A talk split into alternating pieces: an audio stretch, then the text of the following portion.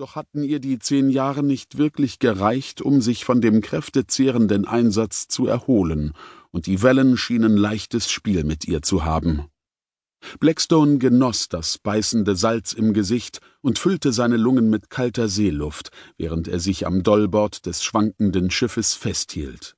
Der Mageninhalt kam ihm hoch, und er erbrach sich über den Bug, wohl wissend, dass die Männer hinter ihm, die sich, wie er, an der Bordwand festklammerten, nicht verschont bleiben und mit den Resten seines Brotes vom Vorabend bedacht werden würden.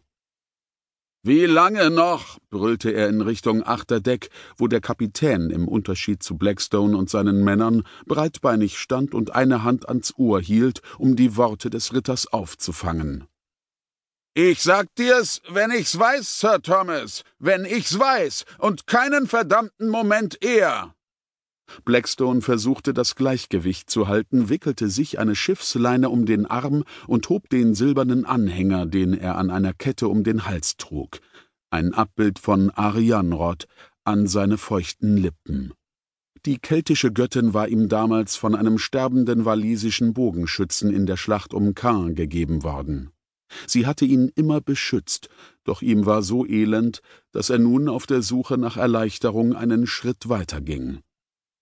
Lieber Herr Jesus, betete er in Gedanken, allzu oft habe ich dir den Rücken gekehrt und mich auf den Aberglauben der Heiden verlassen, aber ich schwöre bei allem, was mir heilig ist, dass ich, wenn du mich von dieser Folter erlöst, der nächsten ärmsten Kirche, auf die ich stoße, einen Teil meiner Beute aus der bevorstehenden Schlacht überlassen werde.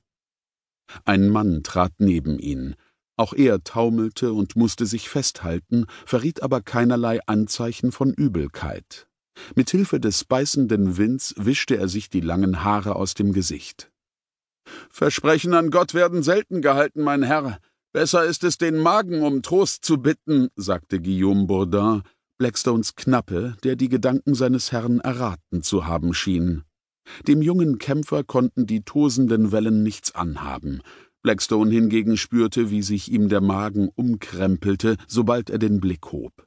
Beschämt straffte er die Schultern. Seit der Überfahrt nach Frankreich vor zehn Jahren war Blackstone nie wieder an Bord eines Schiffes gewesen. Er hatte sich geschworen, dass es das letzte Mal gewesen war, doch jetzt war es wieder wie damals. Der Horizont hob und senkte sich und so auch sein Magen. Nichts hatte sich geändert. Die Männer? erkundigte sich Blackstone und musste mit ansehen, wie das Heck von einer mächtigen Woge in die Höhe geworfen wurde und das Schiff eine dermaßen prekäre Schieflage annahm, dass es der Länge nach zu kippen drohte.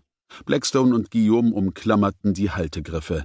Der Kapitän brüllte ein Kommando, das niemand verstand, und das Schiff rutschte ins Wellental, wo es sich bebend wieder aufrichtete. Das einzige Segel knatterte, die nasse, harte Leinwand krachte wie eine umstürzende Eiche. Blackstone blickte über das Deck und sah, wie sich seine Männer Schulter an Schulter hinter ihren Schilden duckten und zu behaupten versuchten. Sie machten einen erbärmlichen Eindruck. Sind Sie kampfbereit? fragte Blackstone. Jeder Dritte ist noch zu schwach. Die Hälfte könnte die Burgmauern erreichen, der Rest wäre kräftig genug, sie auch zu erklimmen und zu kämpfen. Guillaume kniff die Augen vor der heranfliegenden Gischt zusammen. Die Küste und ihre gefürchtete Sandbank rückten näher. Die St. Margaret war doppelt so lang wie breit und mit all den Männern und Fässern voller Teer und Öl überladen. Sie schlingerte bedenklich hin und her. Du grinst wie ein Mönch mit einer Kerze im Arsch. Hüte dich, deinen Herrn zum Narren zu halten, Guillaume. Er kann dir das Leben zur Hölle machen. Verzeiht, aber wenn wir den Seemännern glauben können, brauchen wir uns über den Angriff auf die Burg nicht den Kopf zu zerbrechen. In der Mündung des Zuflusses herrscht eine vertrackte Querströmung und das Schwemmland dahinter ist für Ross und Reiter unpassierbar. Die Festung einzunehmen sollte die geringste unserer Sorgen sein. Wieder erschütterte ein mächtiger Brecher das Schiff.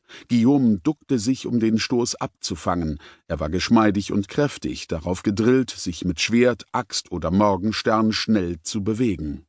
Erst neunzehn Jahre alt und mit dem jugendlichen Gefühl der Unsterblichkeit gesegnet, kämpfte er an Blackstones Seite, seit er ihm die Treue geschworen hatte. Der Wind trug einen Warnruf heran. Der Kapitän hatte die Mannschaft aufgefordert, ihr